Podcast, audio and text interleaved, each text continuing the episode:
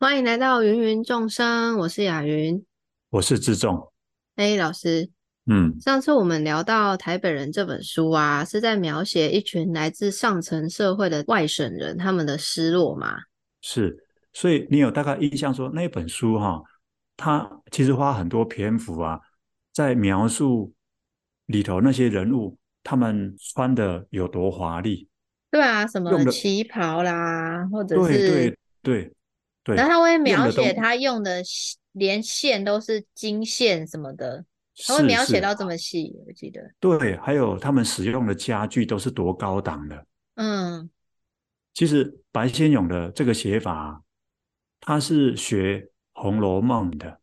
哦，你看，他就是要写出，你看这个人他的雍容华贵，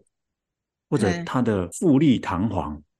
我其实在然里后面呢，有读到一些糜烂的风气的感觉。是是是，表示你或多或少读得懂啊，有读到一些东西啊。但我解读不出来，我当时候解读不出来。可是雅云，我坦白跟你说哦，那个年纪啊，没什么人可以解读得出来啊。十几岁的孩子，第一个才十几岁，第二个呢，你又没有过过那样的生活，我们都没有。嗯，对，所以雅云，我们前一阵子聊到有一部台剧，哎，你很喜欢的，叫牛车做来去那一部是不是？对对对对，你看哎，你看那部片的时候，你就比较有共鸣，呃，对啦，因为里头有一些东西呢，哎，你会觉得很亲切，你可对能小时候看过、用过，或者听大人讲过，对，所以吴念真的文章我才会比较有共鸣，就是是。那可是个白草先根性。对，可是白先勇写的那个东西啊，那个不是我们这辈子有办法去过的一个生活，所以我们会跟他有比较强烈的一个距离感。嗯所以第一个，那个十几岁的孩子是读不懂的；嗯，第二个呢，没有类似他那样的一个生活经验，也读不懂。所以你知道，只有呃有一个人，他可能在那个年纪读得懂，我那个人你猜也认识啊，蔡你康猜？永，哎，你怎么会猜他？因为我看过蔡康永的书，他哎，前面有一段有描写他爸爸的那个年代，我当下就觉得哦，好像。嗯嗯而且他嗯，爸爸是外省人，然后是也是有钱人，所以他从小是，就在有钱。他自己有说，他就在，他就看着那些叔叔阿姨是怎么挥霍金钱的，是是是一个月，诶，一是，天一个晚上可以输掉多少钱，或者是花掉多少钱那样子。嗯嗯嗯嗯，对对对对对，对。所以，瑶，你知道吗？像我刚刚提到张爱玲嘛，哎，张爱玲他们家很有钱，因为她哦，是清朝末年一个很有名的大臣。你有听过李鸿章吗？有，她是李鸿章的外孙女，哦，所以我隐约记得哈、她她小时候就非常喜欢看《红楼梦》，因为《红楼梦》的写法啊就是白先勇那个写法，都会把那些东西、器具或者服装写得很细腻。啊，像我们这种人啊，我们看不懂他写什么，可是张爱玲一看啊，哇，好亲切哦，那些嗯，东西我家都有，哦，真的真的，那些衣服我家我妈妈的衣柜都有，嗯，原木烫金的那个贵妃椅，我我现在就坐着这样。对对对对对，所以雅文，其实你当年读不懂啊，我真心觉得那个不是你的问题，是你们学校老师的问题，他们不应该，我真心觉得不应该选这种啊、你们不容易看懂的文学作品让你们去读啊，这是第一个不应该啊。嗯第二个不应该呢是，就算他选了这本书，至少他要给一些引导。嗯那个引导很重要，不然那会让你们呢，呃，有可能读了之后反而会对这类的东西倒胃口。嗯，的确啊，这个倒，对，所以雅云现在如果要你再回去读白先勇的那一不本用想，不用想。啊，对嘛，对嘛，对嘛，所以我我我自己觉得，因因为像我前几年我还在补习班教作文，你嗯知道，经常就有家人，我学生的那个家人，就家嗯，长会来对，跟我说啊，问我说，哎，那个能不能请我开个书单给他的孩子阅读嘿，啊？那我就问说，哎，孩子有没有阅读的习惯？然后有啊，他、都读些什么书？他嗯说漫画啦，或者那些言情小说啦，嗯，我都会跟他们说哈、嗯孩子喜欢读就好了。他们就会说，可是我希望他们读那些世界名著啊。其实我很不赞成，所以我从来不开这种书单去强害小孩子或者我们的下一代。我从来不干这种事的，因为我觉得那个兴趣很重要。你有了那个兴趣啊，你人生到了某个时间点，你就会去找那一类的所谓的世界名著来读。否嗯，则在雅云，你这个那个当年那个年纪啊，要你读白先勇，哦，那是一个很可怕的经验。哦，老师，你知道你刚才讲那一段话，我就在心里面有一个画面，就是嗯 在那个开封府门外击鼓申冤，大人呐、我沉冤得雪啦！ 哦，好好，我就是那个包不是公是吧？对对，啊，包大人，不是我的问题啊。是啊，是啊，真的不是你们的问题。而且我刚刚一开始不是说我这一次在我同学家又把那篇那本书找来读嘛？哎，对，那我就挑了其中一篇叫做《游园惊梦》，哦，我猜你没有印象这一篇啊，哎，等一这下个，名字念没？哎，游园惊梦是不是《是红楼梦》也有很像的主题啊？还是我记错了？呃，其实没有错，应该说《游园惊梦》哈，它是它是一本书的内容啊，它本来是一本书的内容哦，啊、叫做《牡丹亭》。呃，有一点那印象。那《红楼梦》啊，这一本书它有引用到《牡丹亭》的一些名句，哦，而且是老师，你知道你刚才讲我超有共鸣，就是因为我当年的当年，就是我更早之前，因为《红楼梦》是世界名著，一直被讲，一直被讲，一直被讲，所以我就是是国小的时候，你看多小，就想要嗯奋发向上，真的没有一个孩嗯子嗯想要自己堕落，那个都胃口都是不小心被养坏的。是是是，我就去图书馆借了上下两集《红楼梦》来看，没有一个字看懂，看那个看那个书的感觉，就像看台北人一样。嗯嗯嗯。对，原来他们人对他们是一组的，所以，如果其实你小时候，呃，如果看的是《红楼梦》的漫画本，哦，应或该者啊会好很多吧？对对对，改编过的，那真的会好很多。包括包括很多男生哈、呃，他对于三国的知识啊，都是都从是来玩自于玩电脑对玩游戏来的。或者是那个漫画或动画，对，所以你知道我当年在大学开选修课，我有一门课啊，啊、就是专门开那个三国跟三国有关的，嘿，都会有很多学生来修哦。嘿，那绝大部分都是男生。那、其嗯实我要教的那个内容，比如说《三国演义》或者《三嗯国志》，那个书其实都是文言的，嗯嗯，但嗯是那一群来修课的，因为他们有打过电动，他们有一些基础，而且嗯很有兴趣，嗯所以他们来读这些文言文的时候呢，他们也比较能够接受或者嗯乐在其中。嗯，比较没有困难，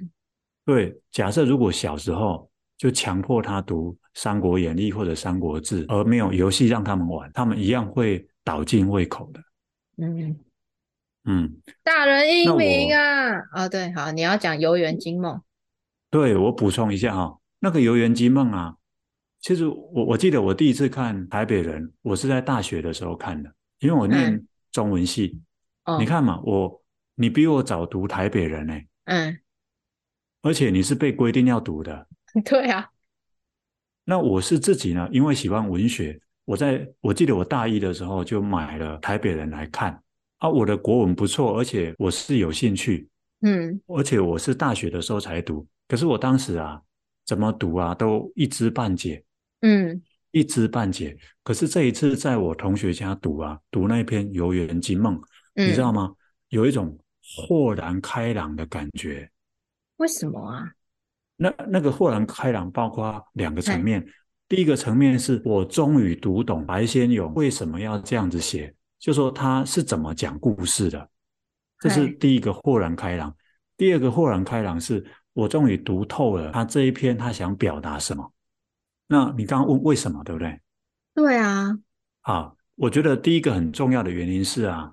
呃跟年纪有关，嗯就是它它里头写的其实呃经常都是那种繁华落尽，哎，对啊，就有点像一棵树啊，本来上面很茂盛，可是到了秋天、冬天，那个落叶都掉光了。嗯他其实是想要写这个东西的，嗯，可是你说十几岁的孩子怎么能够体会这种东西嗯啊？我到了这个年纪嘛，历经过太多的人生的创伤，所以你知道读那个东西就会很有滋味。哦，但是这种滋味没有办法在年轻的时候就读懂它了，所以我觉得老师选书哈、真的是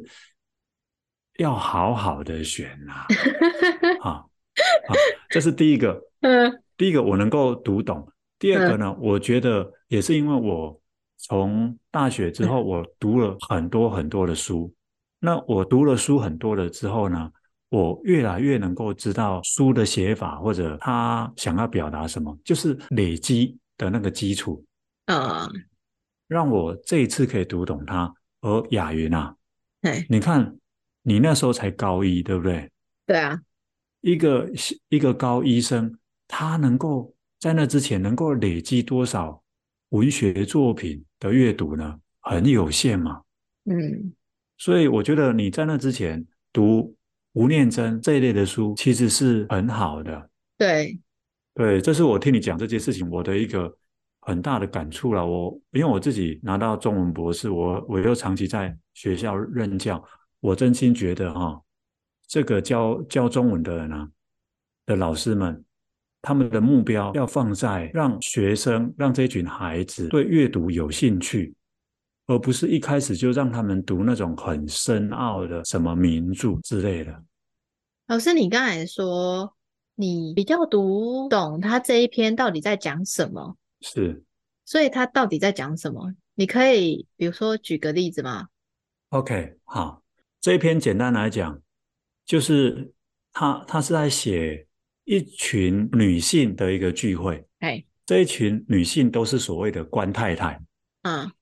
就她的先生可能是政府官员或嗯嗯或者可能是将军，嗯那他们来台湾之后很久没见面了，特地办一个聚会嗯啊。这一群女性呢，她们以前在中国大陆那边呢、她们都是风尘女子。哦，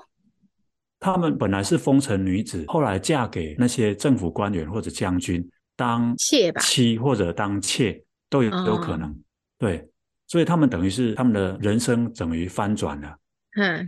啊，当当年他们在中国大陆的时候，他们有学那个昆剧，会唱嗯昆曲、嗯嗯嗯，啊。在这一次的聚会里头呢，哎，就有好几个人啊、重新唱一段昆曲，特别是嗯唱那个《牡丹亭》。嗯整个故事其实在讲这个。嗯，你哎看你讲讲到这里，我完全听不懂，就是然后他唱了《牡丹亭》，and so 我就是会这样，就是他描述到这里差不多结束了，然后你就不知道，所以呢，你想要讲什么？所以雅云啊，你看这里头还有一些那个需要一些背景知识，除了对那个时代有一些了解，对不对？对，还有那个啦，那昆曲到底是什么？嘿那呀，昆昆剧到底是什么？那个唱起来是什么样的味道，或者什么样的感觉？你知道我我当年那个年代，因为没有网络，嗯所以我看书啊，我看看这个小说，其实我也不知道昆曲长什么样子。嗯，从来没听过。那可是前些年我自己有去听那个《牡丹亭》啊，很喜欢。那我这一次在看这一篇呢、啊，就很有感觉。所以它重点是不是其实要自己知道《牡丹亭》这一首昆剧在讲什么，合起来你才能够知道这个官太太们到底想要讲什么。其实就算不知道《牡丹亭》的话，还是可以看得懂啊。只是说知道《牡丹亭》，知道昆剧、昆曲，这个会懂得更深刻一些。哦，那然后嗯加上哈、像白先勇他那个小说哈、你在读的时候啊，会被一种东西给给混乱掉，就是他嗯会对于服装、家具嗯，有没有，他会有很多细腻的描写。使用的东西，对，那其实不是故事的主线，嗯所以呃，你可能就搞不清楚他这个故事要讲什么。所以他们里面有人唱《牡丹亭》，然后还有后面吗？嗯、那一天其实早上我我后来没看完。哦，对对对对，那这是我那一天重新看哦，第一个感觉是哦，我我比以前更懂这一篇了。第二个感觉就是雅云啊，你当年真冤啊，真的，真冤啊，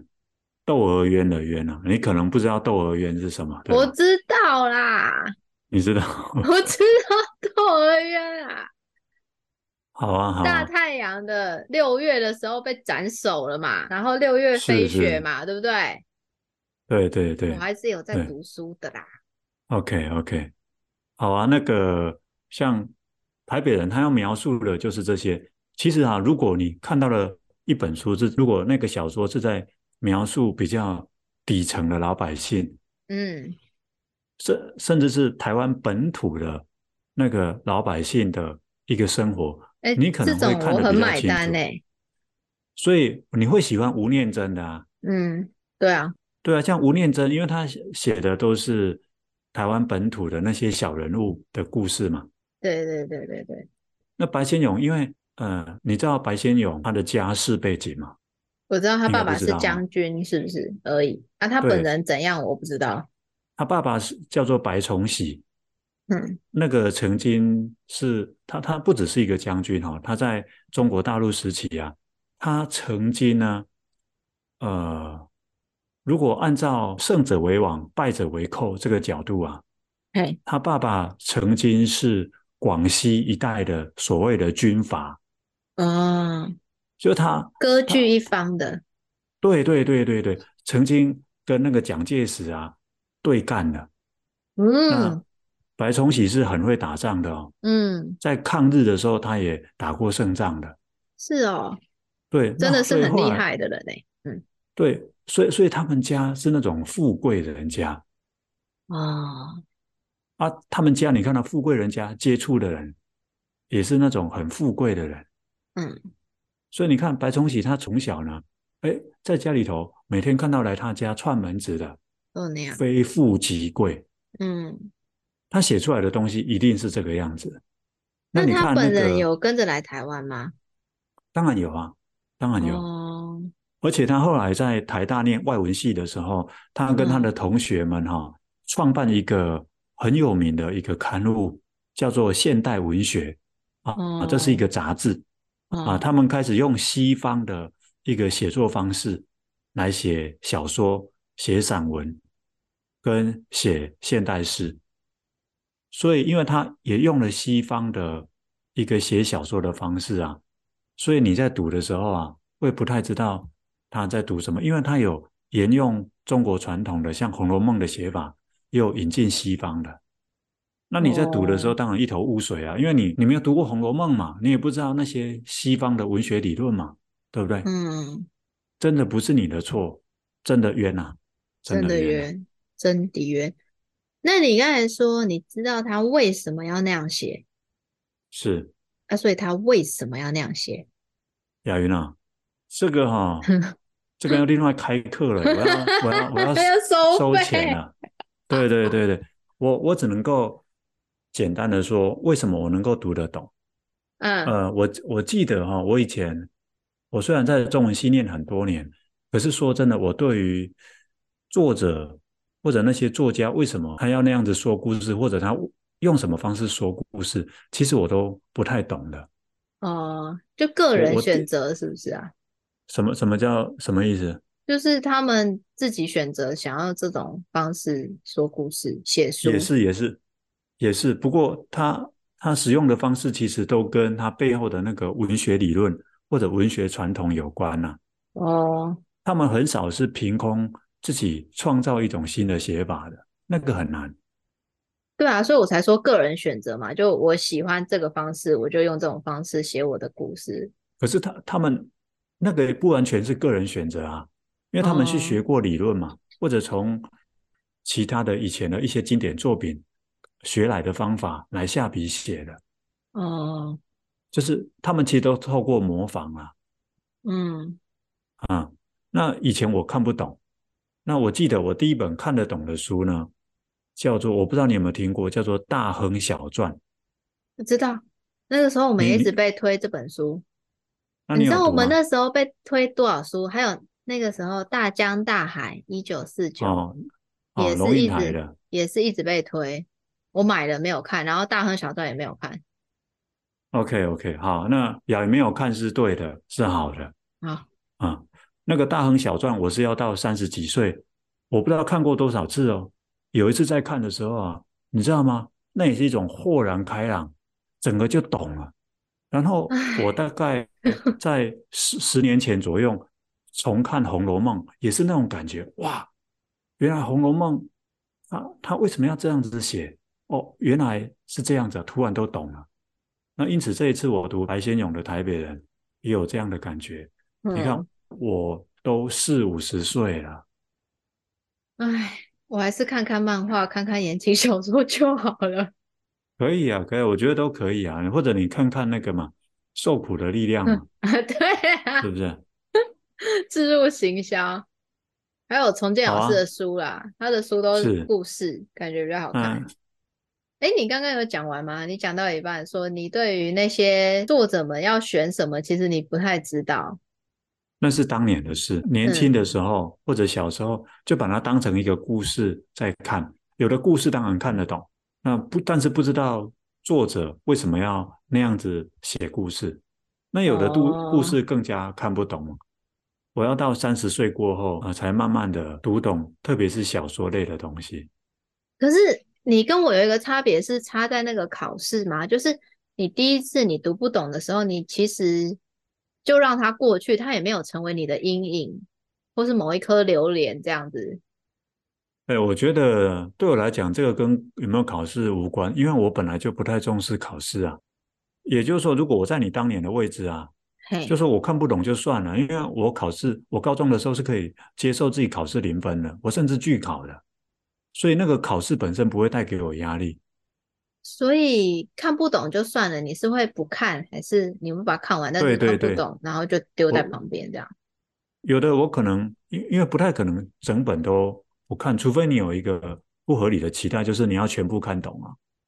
那如果我的期待是说我能够看得懂多少算多少，那带给我的压力就不会那么大。哦，所以你从以前念书就是这个心看书是这个心态，对啊，我记得我在小学跟国中的时候哈、我去嗯我外婆家，那我的大舅舅他有一本《三国演义》，嗯，那个是原著哦，不是经过改编的哦。嗯，文言文啊是对吗？对对对，我就嗯读《三国演义》我那个经常看不懂啊。嗯可是你知道吗？看不懂对我来讲不是问题，就跳过嘛，嗯，因为一定会有看得懂的部分。然后下一次去外婆家，又拿出《三国演义》来看，所以我那个《三国演义》在我小学跟国中啊，大概读过几十次，嗯可是其实都没有读得很懂。嗯但是我也没有因为读的不懂，我就不再读它。哎、我真的就是你口中说的那个期待自己整本读懂的那种人哎、是是所以我才会就是压力很大。然后另外补充一点就是啊，关于三国，我嗯的嗯国文，我国文很好，我的成绩，我那学学测的成绩是顶标，就我哦 OK，基本不用看书，我去考还差不多还是顶标。嗯嗯然后那个时候我有补国文，可是我补国嗯文呢，只是好玩而已，因为老师讲话很好嗯嗯笑，所以我去，并不是因为我国文嗯嗯很糟。啊，有一次啊，我在写考卷，我国文呢唯一会错的地方就是三国，嗯嗯嗯，我永远都不知道那个时间轴跟谁跟谁。三国我就只知道桃园三结义，其他我都不知道谁是谁。然后是，可能我我可能连赵子龙是哪一国的我都不知道。嗯嗯嗯，可是呢，因为我去国文补习班嘛，所以旁边坐的都是国文不太好的人。嗯嗯，嘿，我是逆向操作，我只是觉得老师讲话好啊，其他应该是国文不好才去补国文。所以我隔壁有嗯一个呢，就坐我隔壁的一个男生，他他其实是他就是那种男生嘛，就数理成绩很好，但国文很糟糕，就被妈妈送来这里。他唯一会对的嗯嗯就是三国，嗯嗯，但是嗯整张错光光。然后嗯就只对那两题，我就整张都是对，就只错那两题。然后所以平常都是嗯他问我，但是那两题我就会问他说：“哎，那为什么这一题是选这个人？为什么是这一题事件是这个年代，是这个时间点是是？”他就说：“嗯没有为什么啊，就是这样嗯啊。是是，真的是是，我就非常说同 意。我就说你没有解释，你知道吗？你没有解释。对，他就问我说：“啊你，你没有看过《三国》吗？”我说：“不好意思，还真没有。我真的是嗯《三国》这两个字，三国演义》《三国志》漫画、小说、电动、卡戏通剧、电影、戏剧，我通通都没有看。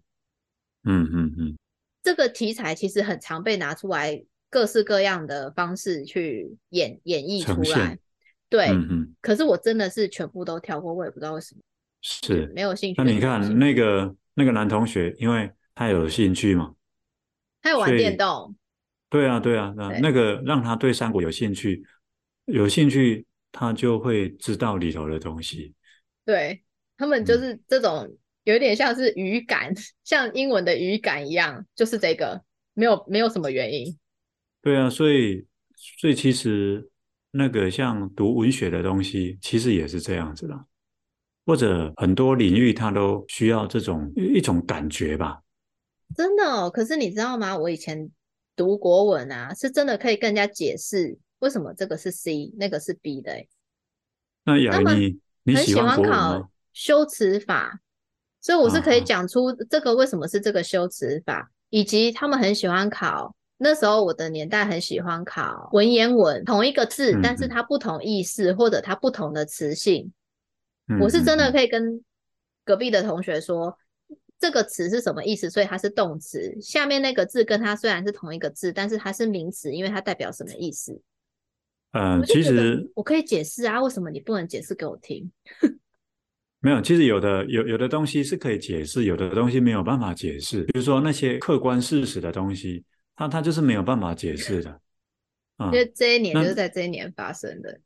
好，雅云，这两集我们聊到这边，你还有什么想要补充或者想要分享或者想要问的吗？没有，我觉得这两集让我就是沉冤十多年的冤枉可以得以昭雪，我就很满足了。好，那我们就会堂吧， 好，退堂，大家拜拜。拜拜。